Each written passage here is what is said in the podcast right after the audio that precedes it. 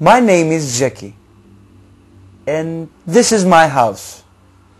But I don't know these people.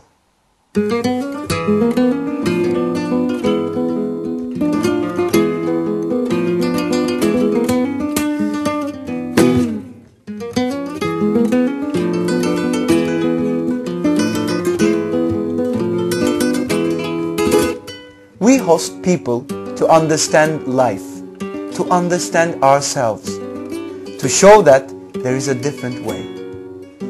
It is our vision to be open. So we open our hearts and our doors to life and people.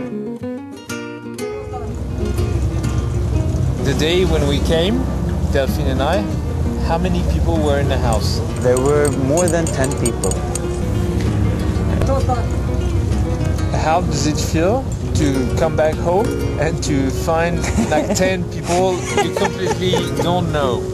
Well, the first night when I came home, uh, it was it felt very uh, interesting. I told you about Serjan. He's my friend uh, for four or five years, and he's the one who is responsible for this. I mean, me hosting Responsible. me hosting many people at home. It is our vision to share. We share whatever we got in our hearts and house.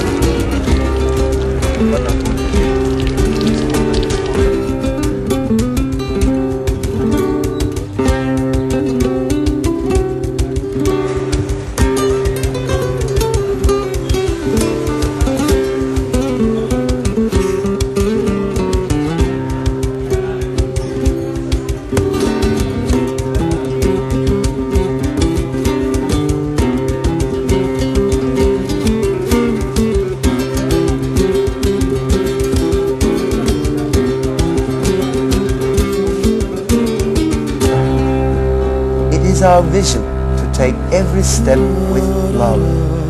So we are in love with life and whatever it brings. Are you a dreamer?